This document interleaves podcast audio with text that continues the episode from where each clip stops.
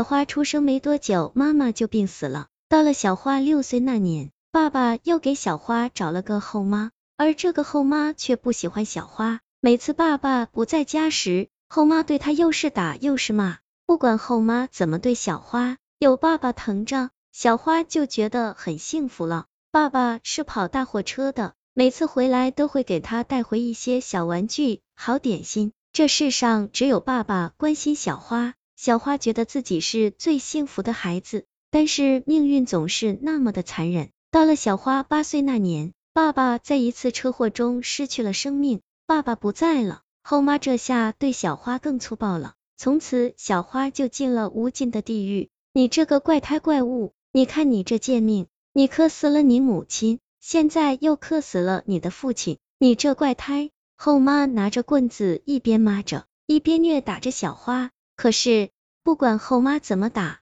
小花却没有哭，嘴上流着血，脸上带着一丝诡异微笑看着他。这女人看见小花这么怪异的表现，也吓得愣了一下。你这怪胎笑什么？有什么好笑的？小花见那女人不打了，没理会那女人，便一转身溜进了自己的房间，关上门。小花怪异的表现，把这女人吓得心里毛毛的。爸爸，刚刚妈妈打我，我好痛。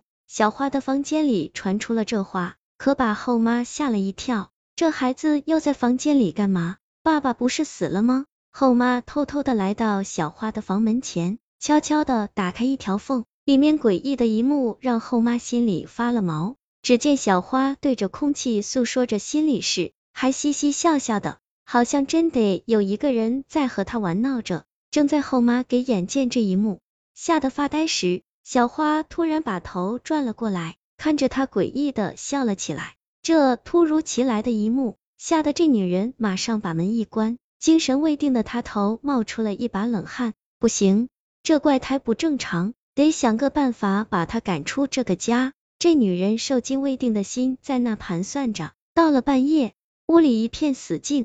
此时，小花带着今天挨打所带来疼痛的伤，一步步走出了房间。在房里睡觉的后妈听到了开门声，也静悄悄的跟了出来。这怪胎那么晚不睡觉，跑出来干嘛？带着心里的疑问，一步步尾随着小花。后妈的心不安的跳着。只见小花走到客厅中间，停了下来，嘻嘻哈哈的笑起来。爸爸，我好怕哦！妈妈她每天都欺负我，打我，说我是怪胎哦，我好怕。爸爸，带我走吧。我不想见到妈妈了。这一句话把后妈吓了一跳。可就在这时，小花转过脸，在对着她躲藏的地方笑了起来。妈妈，你也来了。爸爸，爸爸也在这里哦。还有很多朋友也来一起看我了哦。你这怪胎，你想吓我是吧？你以为你这样我就怕了吗？你说爸爸在，他在哪啊？叫他来找我啊！